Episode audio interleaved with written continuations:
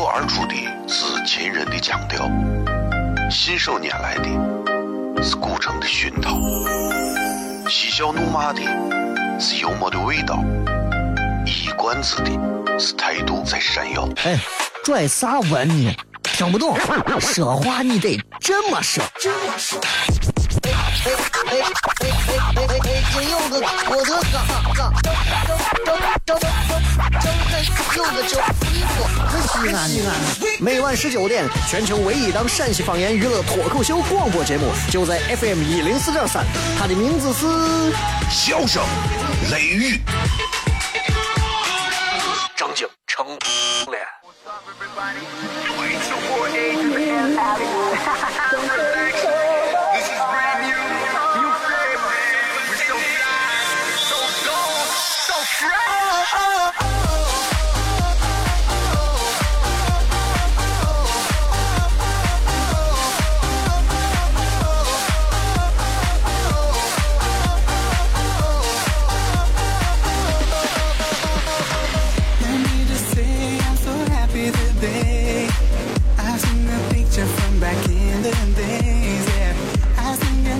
好了，各位好，这里是 FM 一零四点三西安交通旅游广播，在每个周一到周五的晚上的十九点到二十点，小雷为各位带来这一个小时的节目《笑声雷雨》。各位好，我是小雷。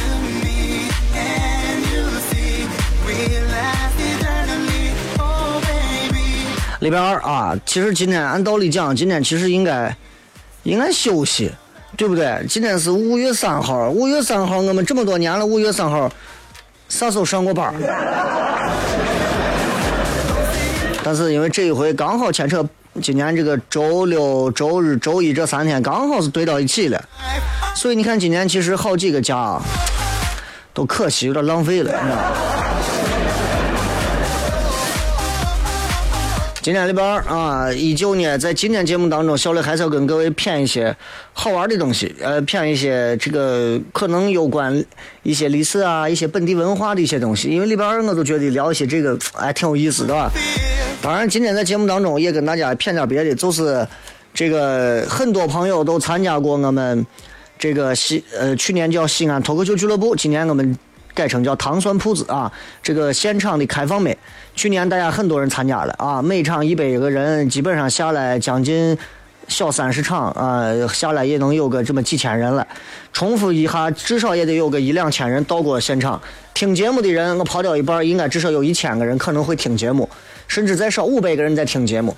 那么从这个月开始，我们的这个开放麦啊要做一个调整，以后之前是每个周三的晚上，呃八点半，那么从这周开始，我们会改成每周四晚上八点钟开始，啊，基本上演出的时长应该是在一个半小时左右。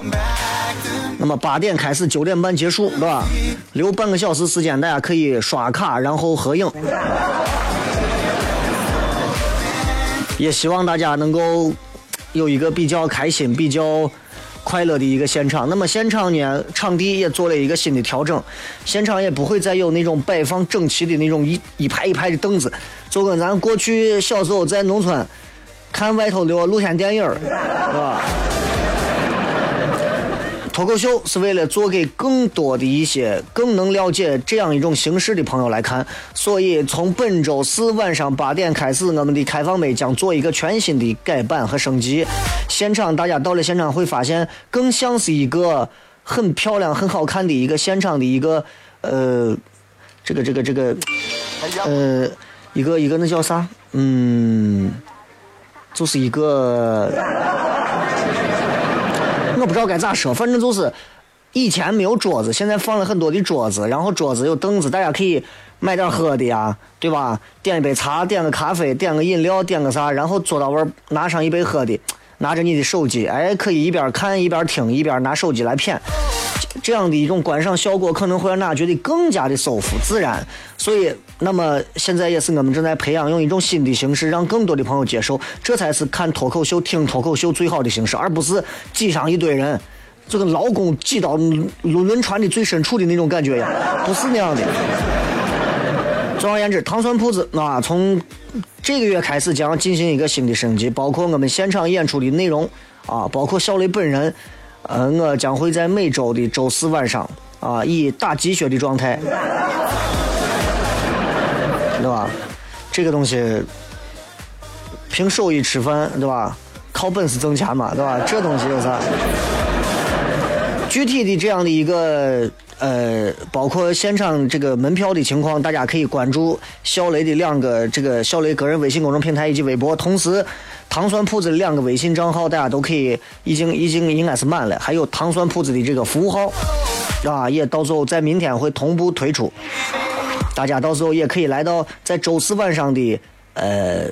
八点之前可以提前到现场购买少量的现场票啊！这一次也改变了一下，很多朋友说我来我没有现场票，我到现场去弄啥？这次开始会有更多的现场票，让现场朋友来。现场的人数可能最多也就是五十个人左右，所以现场为了保表示一个更好的一个环境，我们希望能够引领。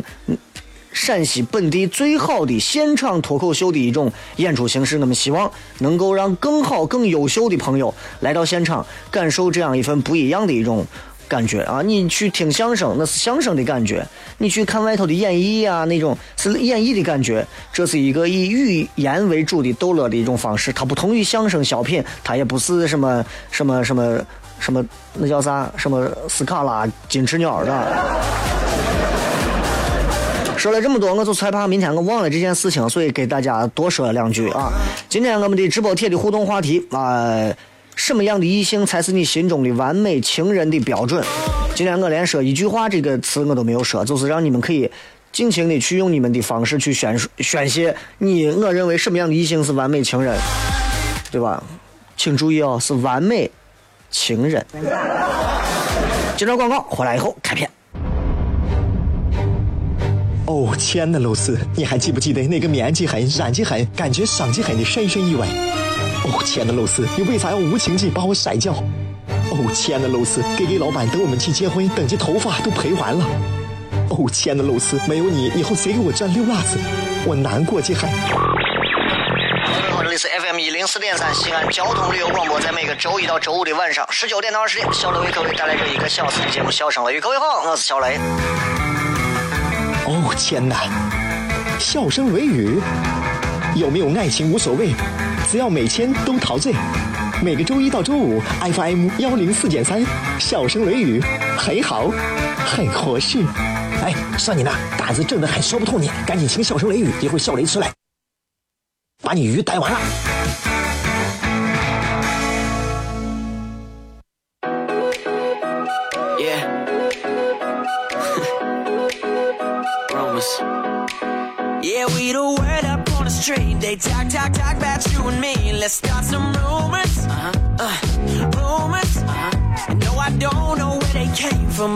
欢迎各位收听《笑声雷雨》，各位好，我是小雷。最近在网上，呃，炒的比较火热的、风风火火的几件事情当中，有一件事情啊，跟百度有关啊，这个大家都知道，是吧？这个事情反正网上闹得沸沸扬扬的啊！关于一个大学生因为在百度啊得了癌症，在百度上找了一所医院，相信了百度上所推荐的医院，结果最后导致自己最后不治身亡等等这样一件事情，由此引发了现在应该是全网热潮的一个在评述关于百度这个平台到底是昧着良心在做事情，还是如何如何这样一件事情，其实。这不是咱今儿要聊的重点，我是觉得咋说，就是抛开百度这件事情，单从一个时代来看，人们在如今这个时代当中，已经就像一个孤舟在海上飘行一样，没有依靠，没有参照物。以前在大海上，大家还能根据日出日落，根据北斗七星去寻找方向，现在人们。不知道方向何在，很多人没有方向。生病的时候或者啥不找找关系的话，可能很难能够有其他的方向，对吧？有时候我也在节目上吐槽，我说现在人都要靠关系才行，不找关系不行，这是现在社会很可怕的一点。但是我有时候我也在反思我自己说的话。你说你把很多人弄了，现在很多人你不通过熟人找朋友找关系咋行嘛？对不？因为你不找关系，别人就用更硬的关系把你的关系抢了。归根结底，我觉得是很多该健全的东西还是不够健全，对吧？这是社会在发展过程当中必然会经历到的一个过程。就包括我今天一天啊，我在电话我至少接了三个电话，一个电话，哎，四个四个电话，四个电话，一个电话是联通的，联通的说是叫我推上的套餐。我挂了。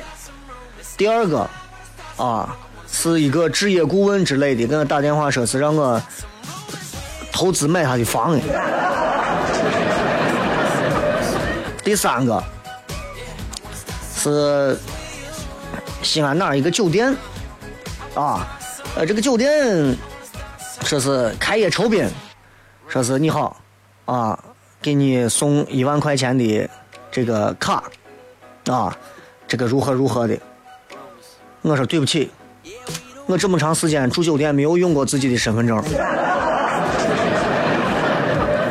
他说那就是可能你朋友留他的电话。我说我哪个朋友去酒店开房留我的名字？真的是脸都不要了吗？而且住酒店谁会留下一个电话呀？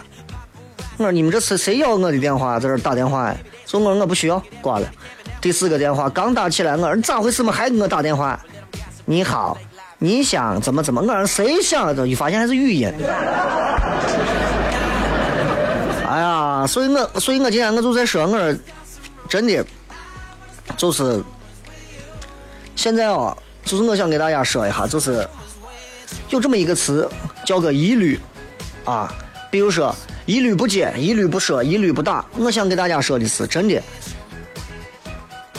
以前我们说三个一律啊，一律不许干这，一律不许咋。现在真的是七个。我在这给大家分享一下我的心得，就是接电话啊，这当中有很多一些无效电话和骗局电话。接电话，不管你是谁。只不管对方是谁啊，不管这个电话接的是谁，只要对方一谈到银行卡，一律挂掉。你有没有经常接些电话？接起来，你好，我是什么什么快递，你有一件快递在我们这里，回复请摁拨一下零就可以，如何如何？我说这骗人骗的真是千里之外，真的是斩人首级于马下呀，太容易了吧？我凭啥我要信他的？我专门打过去让他。他说：“你这有一个快递在我这里。”我说：“我瞄瞄瞄瞄一个快快快递啊。”他说：“你把你的这个姓名、电话以及什么什么告诉我。”我说：“你这电话、我姓名、我啥都有呢嘛？你的那个包裹上、快递上得是姓姓姓马，叫马超。”他说：“没有错啊，是马超先生。”哦，那就对了。哦。没错啊，那就是您的姓名。我说那就对了，你就是个骗子。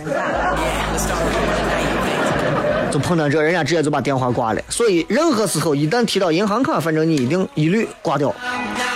另外，这个话一定要给你尤其家里老人说，只要一谈到说恭喜你中奖了，一律挂掉。包括我在微信平台上给大家送一些奖品，包括送什么券啊，送啥的。我都不会说打过去电话说是恭喜你中奖了，而且不会用港台腔。恭喜你，恭喜你获得了奔跑吧！对方电话只要一接起来，你只要一听见对方在那给你谈什么公检法、税务或者是领导干部的，大多数情况下我告诉你不用大多数，一律挂掉。包括有人跟你说这是法院的，你要是不接这个电话。啊！你现在在哪恶意消费？你现在在哪？你不接这个电话，法院就要把你如何如何了。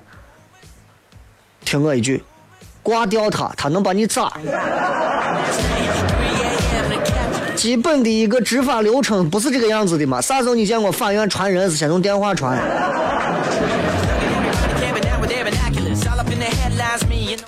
所有我们收到的短信，所有我说的是所有短信，只要短信上写着让你点击链接，哇，美丽少女为何又又又要出轨？在酒店门缝底下的卡片上到底隐藏着如何的秘密，请点击这个链接，一律删掉。点啥链接？啥链接不要点，记住，千万不要点。微信啊，微信，微信不认识的人给你发的链接，一律不点。啊，认识的你也别点，认识的朋友里头也有动不动就堕落的脑残的。电话，经常会收到一些电话，你会认为是谁的？我有一个电话很长时间不用，经常收到电话一打一接起来一看幺七零几几几，记住。幺七零开头的电话，幺七零开头的电话，一律不接。你看你身边有伙计是幺七零的吗？包括现在还说，就是五开头的座机号，基本上都是广告推销和诈骗，也要一律挂掉。所以今天说完这几个，就是能做到这七个一律的。基本上不会上当受骗了。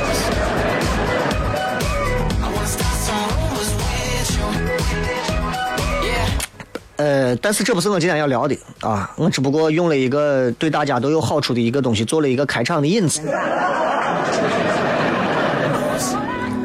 有些时候我们不想要被骗，有些时候我们又不得已的要去骗别人。今天我要聊的是过去的一些事情。嗯，大家都知道。南方的才子，北方的将嘛。然后这句话，陕西的黄土埋皇上，这个话是这是一句俗语了，咱常说是吧？不是吹，咱陕西的皇上埋的是多。历代七十二个帝王埋到陕西，七十二个，每一个帝王陵如果都挖掘开，七十二帝王陵不要说一日游了，一月游。所以你看，秦始皇，秦始皇的秦始皇陵，啊，这个这个武则天的乾陵，包括汉阳陵，这些陵墓这不足为奇。但是我们也会提到陵墓，很多人很喜欢谝，尤其是陕西本地的和外地的都爱听，因为因为啥？陕西本地的听的多，见的多，但是平时没有机会自己去挖，啊，外地的朋友是压根没机会见。你说，你说，你你比如说，你跑到你像上海、北京，还能有个什么清东陵啊啥的？你知道上海，上海的朋友，你们那地方葬过有啥陵没有？对吧？包括你到海南，海南那么好的一个旅游城市，你问海南，海南有什么古代著名的帝王陵墓没有？能埋到位的，基本上都是放逐出去的。我跟你说，所以你看，很多陵墓保存完好，很多陵墓已经缺损了，为啥？这就跟皇帝会不会骗人、造墓的人会不会骗人、蒙人有关系，对吧？你看我这个弯子绕的很大吧？跟各位随便聊一聊关于盗墓的事情啊，如何防止盗墓？在古代来讲，盗墓是非常危险的一个职业，因为盗墓的人他不光是要很熟练掌握风水理论的这些知识，还要身手很敏捷，还要很机智，还要应付很多盗墓过程当中突发的情况。咱在这个很多盗墓题材的影视剧里头都见过。前段时间这个报纸上登的啊，有一个堪称祖师爷的一个盗墓的被抓了，说这个人厉害到啥地步？基本上跑到山里头，跑到啥地方，他自己确定好的位置挖下去，一定有东西，就这么厉害。但这个人最后就是迷恋赌博，啊，把自己最后多少钱的好东西，再无价的东西，就几千块钱、几万块钱就卖掉了。所以告诉各位啊，任何皇帝再厉害，经不住让一个赌徒挥霍。你看，皇帝的墓穴机关很多，那皇帝的陵墓的这个要求，那就更不用说了。死了之后，我皇帝心想，我生前啊在任的时候，我做了多少好事哈事，死后我不能让人家把我的墓都给我掀了，修好。那么。陕西的这些墓都是咋修的？基本上这么几种。第一种，第一种啊，就是所谓的一种假墓，就是那些假的墓啊，就是一种嘛，对吧？就是嗯，弄了一大堆虚虚实实的墓。哎，有的那诸葛亮什么七十二一种，对吧？七十二个墓里头有一个是诸葛亮的墓，你挖一辈子，你挖半天挖不完。这种方法，在现在的这个。古代墓葬里头来说的话，是最常见的一种。盗墓贼嘛，第一件事情，你说我要盗墓，我首先也是要找到这个墓，找不到，咋挖？对不对？你首先要找到我的墓。你看《盗墓笔记》里头有过这个七星一棺，七个棺材里头，并不是所有棺材都有问题，但是你打开某一个，可能就有凶险。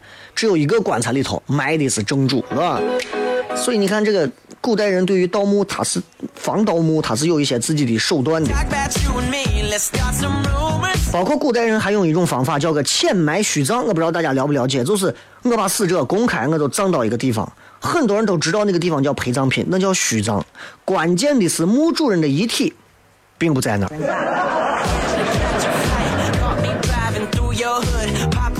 这都是咱成语说的。呃，声东击西。后面还有几种啊，就是古代人防盗墓还挺有意思的。等一下跟各位继续来说。这里是笑声雷雨啊，每个周一到周五的晚上的十九点到二十点，FM 一零四点三，希望各位不要错过。微博、微信，各位可以搜索“笑雷”，呼啸的笑，雷锋的雷。那么也可以关注我们西安脱口秀俱乐部全新升级的糖酸铺子的官方微信服务号啊，一个月就发四条，送给各位 TSPZ 零二九就可以了。那么再一次希望各位来关注这个号，到时候会把链接发给你们。脱口而出的是秦人的腔调。信手拈来的是古城的熏陶，嬉笑怒骂的是幽默的味道，一冠子的是态度在闪耀。哎，拽啥文呢？听不懂，说话你得这么说。哎哎哎哎哎哎哎！今有个我的哥哥，周周周周有个叫衣服，西安西安。每晚十九点，全球唯一档陕西方言娱乐脱口秀广播节目，就在 FM 一零四点三。它的名字是《笑声雷雨》，张景成脸。Yeah,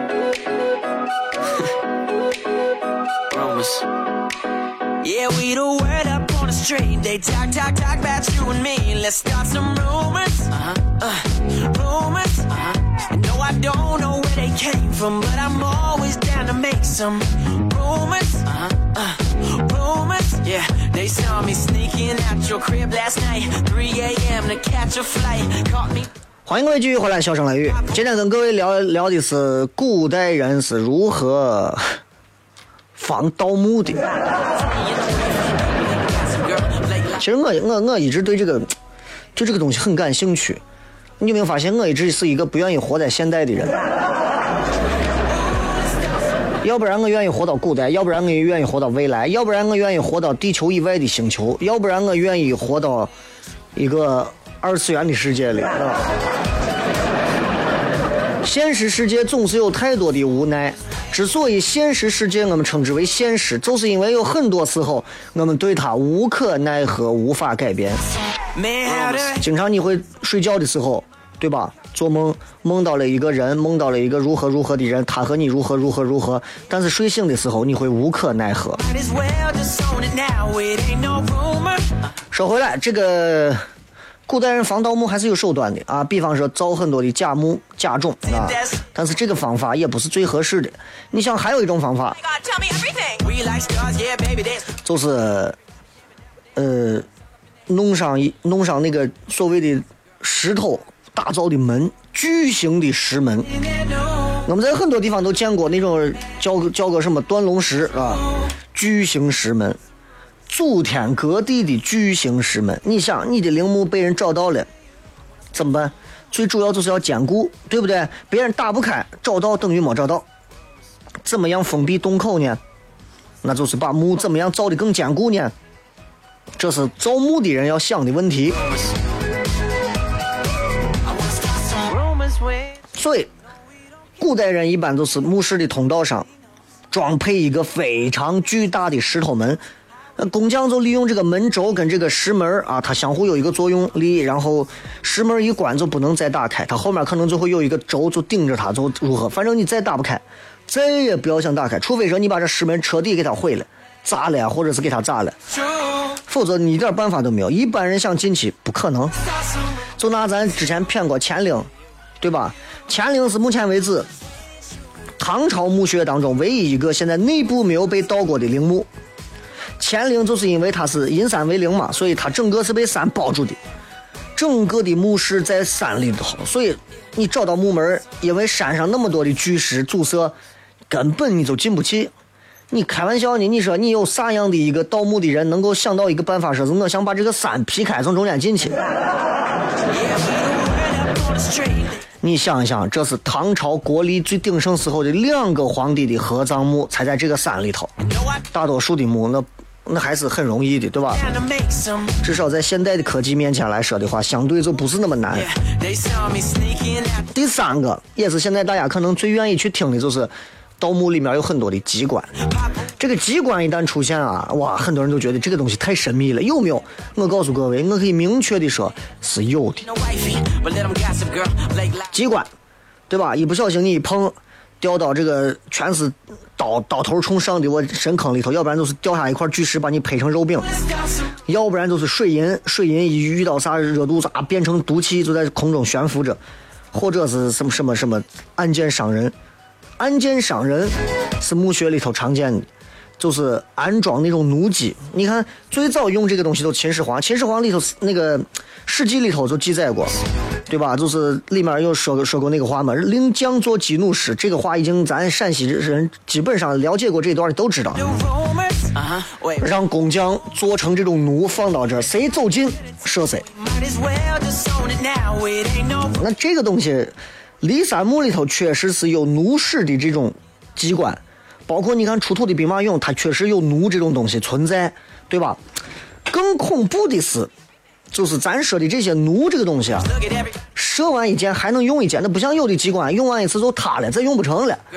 弩是射完一个再进来一个再射死一个。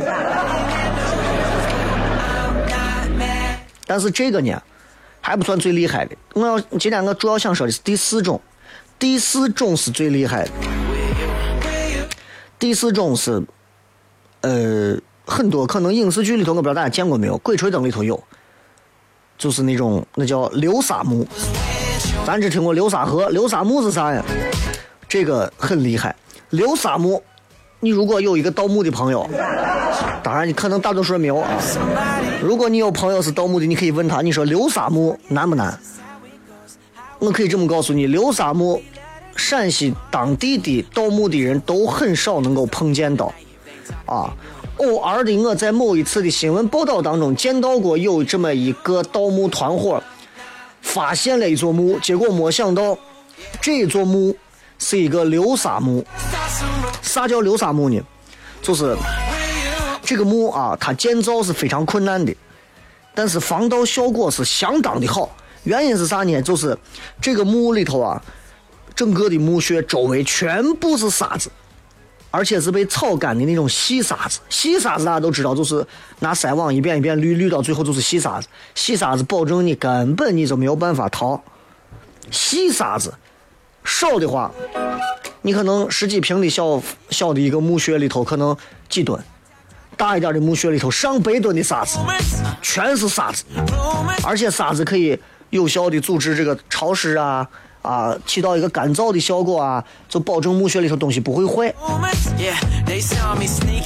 盗墓的人，你说我在这挖了个洞，我进去，你前脚进去吸沙子，后脚就把洞就给你填满了，你弄不好紧就把你埋死到里头。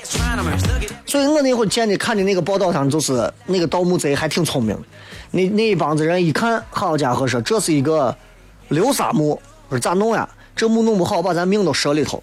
他们想了个啥办法？他们到外头，根据墓的长度，他们自己啊，在工厂里头打造了一堆那种铁的那种管子，一节一节的管子。你们玩过那种套娃吗？对吧？他把这个洞打通之后，把最大的、最粗的管子打进去，塞到洞穴里头，然后穿过这个管子，继续往里头挖。挖开之后。再把第二节管子放进去，一点一点一点一点，这个套出来的这个管子就变成了一个洞穴，沙子根本进不到管子里，可怕不？你说这？所以，这个盗墓的人要想把流沙墓挖出来，除非你把所有的沙子全部掏出来，但这个工程不是一天两天，而且容易暴露目标。你说那边一片平地，然后整天就看沙子堆越来越多。Blake Lively 唐代段成式他在他的著作当中就写过，说有一群这个盗墓贼，啊，这是人家著作里头写的，说一群盗墓贼挖掘古墓，挖了半天，最后找到棺材，发现这个棺材没有在地上放着，这个棺材在哪儿呢？是用一根铁索悬到半空中的。这不是鬼吹灯说的啊，这是人家过去的一个著作当中写的一个真事儿。这个棺材是铁锁悬到半空中，下面呢金银财宝啥的，哎呀堆积如山。盗墓贼一看，真多，棺材反正在上头悬着呢，不管它，先拿金银财宝，冲下去就拿。刚一走下去，棺材底下不知道踩到啥了，机关不啥，棺材的几个角儿，两个角儿开始往出喷细沙子，不停的喷。你要说细沙就跟我沙漏一样，细沙子一点一点无所谓，越喷越多，最后那还不是水，那把你淹死，你还能游一下，沙子你游。你最后没有来得及逃出去的，最后全部就给活埋到里头。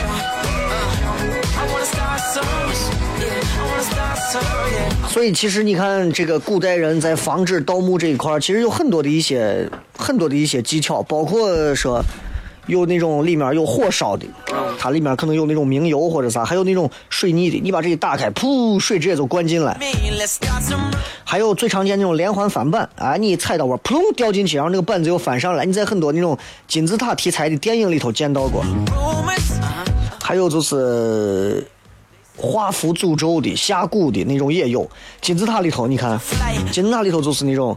呃，说是里头有法老的诅咒嘛，说是什么很多的研究人员盗墓的一进去，最后出来都死于某一种疾病，啊，等等等等，反正是玄乎其玄的。呃，总而言之，骗这个东西，我不是想跟大家在这说宣传什么什么什么封建迷信啊或者啥，对吧？其实，在陕西这个地方，嗯。说啥都不能说宣传封建迷信，因为我们很多的景点就靠着这些东西活呢，你知道吗？很多东西都是古人的东西，我们如果不把这个东西说的神乎其神，那谁来看嘛？旅游业怎么振兴嘛？对不对？明明有些东西是假的，但是你套到旅游业上，它就是好玩的。你说你让一个人给你随便胡编一个东西，你都觉得这这从哪胡说八道呢？骗子！你比方说翠华山，对吧？你说小雷啥是翠华山？我说翠华山就是有一个女的啊，她咋咋咋？你个骗子！你就这样跟我胡说。你放到旅游上，一个导游说，我们这座山叫做翠华山。翠华山之所以叫翠华山，是因为以前有一个女的叫翠华，不忍受到地主的什么什么，然后后来当地的这个这个太乙真人就如何如何，就把翠华给保了，然后就咋咋咋。大家会信这个？到了这就是旅游的特质。但是你随便在这胡骗别人说啥，那？人家就会觉得你这是骗子，但是骗的东西你放到旅游上，它就可以成立，你知道吧？很多东西你给他讲，我跟你说，这个东西不能碰，这个东西一碰啊，容易遭到诅咒，啊，你这是迷信的很，小雷，你这是迷信的很，啊，我如果说大家开车的时候千万不要如何，否则的话会咋咋咋咋咋。哎呀，你这是迷信的很。但是我如果给你讲，放到一个墓穴里头，我给你讲古代人如何如何，你千万不敢这样，这样的话会如何如何如何。哎呀，你说的太对了。总而言之，今天跟大家谝的这个，其实我觉得陕西能谝的墓挺多的。我也不知道大家对于陕西的这些墓穴有没有一些了解和感兴趣的地方啊？如果有的话，大家也可以跟我来推荐一些啊。找机会我也跑去可以踩踩点儿。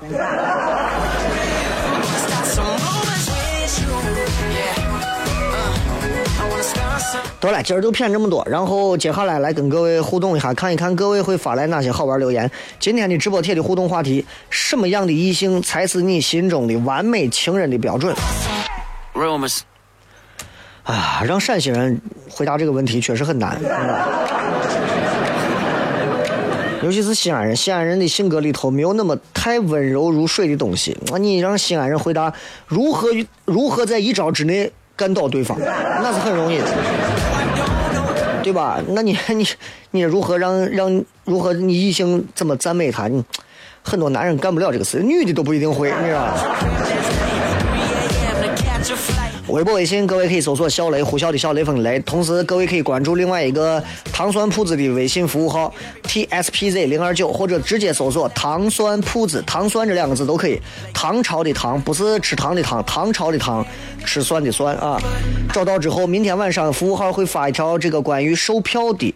链接，这个链接拿到之后，你可以来通过线上买票，会比现场买票要容易。当然，更多的朋友，如果你们想到现场来买票的话，也可以直接来到这个汉光路南二环转盘的东南角啊，凯德广场西边二百米盛唐驿站楼底下有一个小道道，光阴十六原创音乐俱乐部，到现场直接买票就可以了。我们从这周开始开通现场票，每周四的晚上八点，小雷等着各位。好了，进段广告，回来以后开始互动。Uh-huh.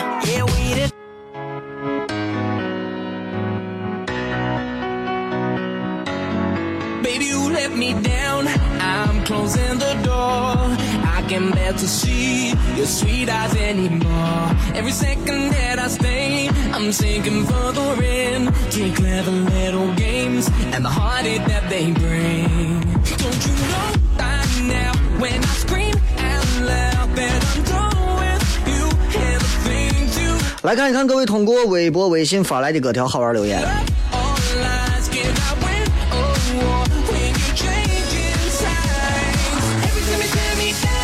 呃，这个什么样的异性是你心中的完美情人的标准？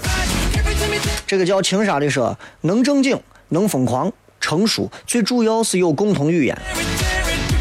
你指望一个男人又正经又疯狂？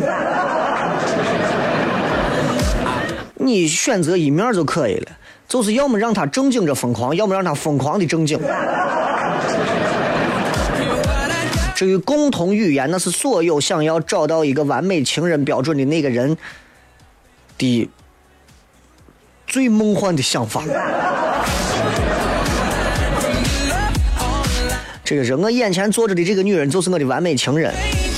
我很欣赏你这种公然遛钩子拍马的一种精神，是吧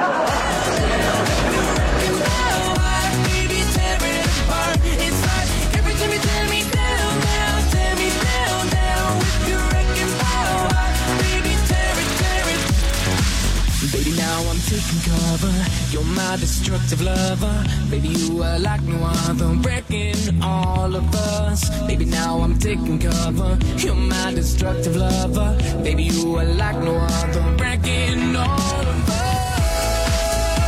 再看这个是小雷，你有点口误，是曹操的七十二义种跟诸葛亮没有啥关系。诸葛亮传说也有七十二义种，好吧？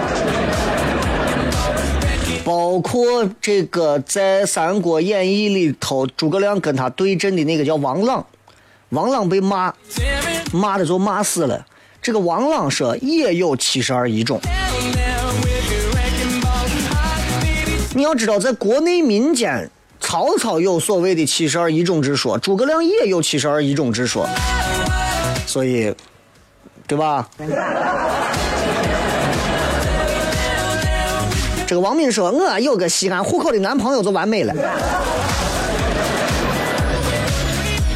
你有西安户口的男朋友，意思是你不是西安的，还是你是西安的？难道说你，如果你是西安户口的，你说这个话就证明你以前的前男友都不是西安户口的？如果你不是西安户口的，那你就是想通过你男朋友把你也弄成西安户口的？小杨 是雷哥。关于莆田系这件事情，你怎么评价？想听听你的看法。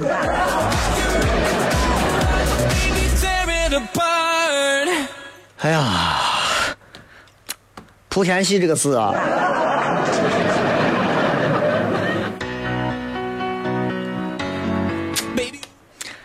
这个东西咋说呀？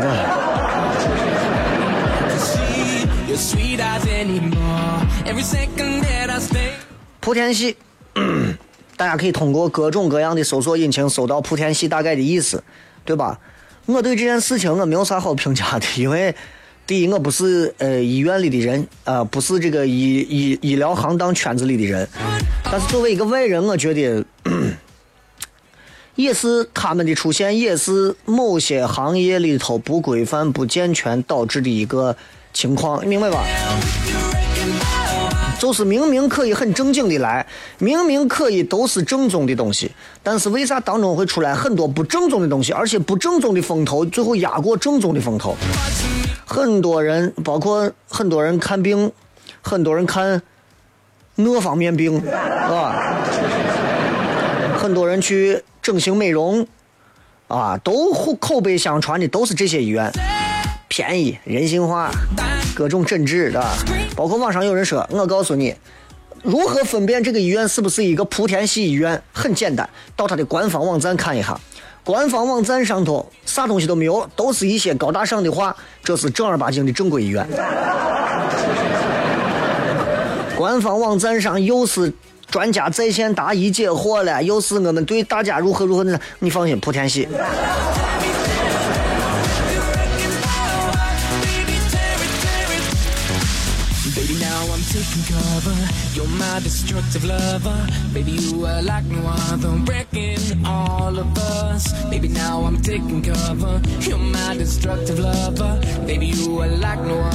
来，再看一看各位在微博上发来的一些好玩的话，啊，有点意思啊。这个图图说闫妮，你说的闫妮是那个？金陵十三钗的那个闫妮啊，有些女人是活到男人脑子当中臆想出来的 啊，不要往现实当中去引啊。换句话，张柏芝、张雨绮，真有一天，比如说张雨绮、张柏芝是我媳妇儿，那我也就不觉得有多完美了。就像你们很多女娃，宋仲基真跟你们过上一个礼拜，我跟你说够够的，不吵不闹的两口子，永远体会不到何为婚姻的真谛。所以你们的男神女神永远不可能和我们和咱太近的，你知道这个慰问啊，思想可以在一个高度交流，不会觉得对方幼稚。交了现在很多人，你看，这也是物质生活提升的一个标志。很多人以前说，我就希望他的钱收入比我高，我就希望他工资比我高。现在你看，大家都是要求啥？思想要在一个高度，这个很难，你知道吗？这个真的很难。对很多现在单身的女娃来讲，不是说找不到一个容易理解她、包容她的，而是找不到一个能和她聊的，让自己觉得顺气儿的。这个太难了。The clever middle games and the heart that they bring.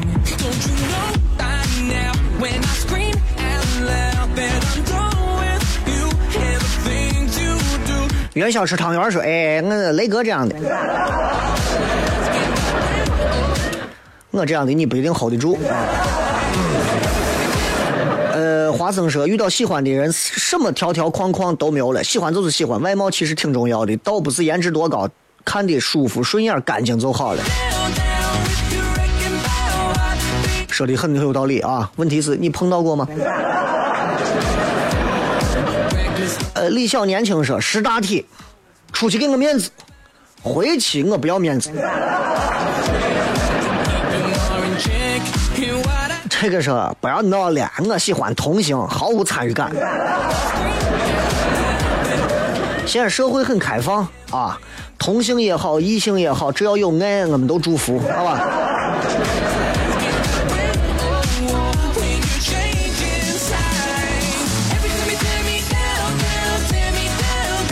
大众说跟他在一起不说话也很安心，啥都不用做，在一起就好了，心是稳的。心是稳的，首先他的五险一金是要交的。张四说：“电视剧《欢乐颂》里头老谭那样的，你们最近有很多人好像都在看《欢乐颂》是吧？这个《欢乐颂》很好看吗？里面好像每一个人的性格都非常的鲜明，但是我没有看过，我不知道这个《欢乐颂》，我开始以为是一部歌剧。”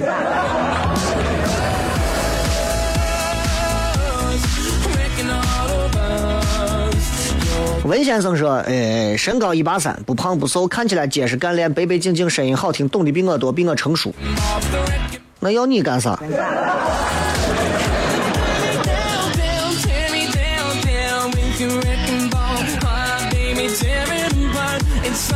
葫芦娃说。范冰冰的外貌，林志玲的声音，张雨绮的身材，此三者的结合体，人生何求？你这种串串儿，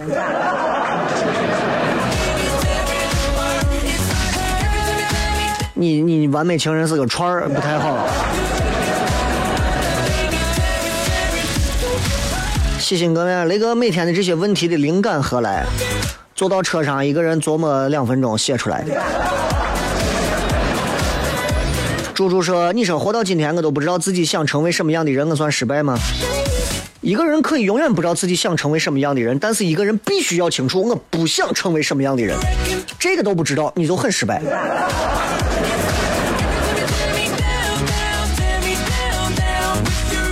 好了，感谢各位收听今天的节目。如果咱的节目播的太说的太多的话，影响到后面到时候重播结尾，有很多人可能就听不到了。好吧，就到这儿，这明天晚上不见不散，拜拜。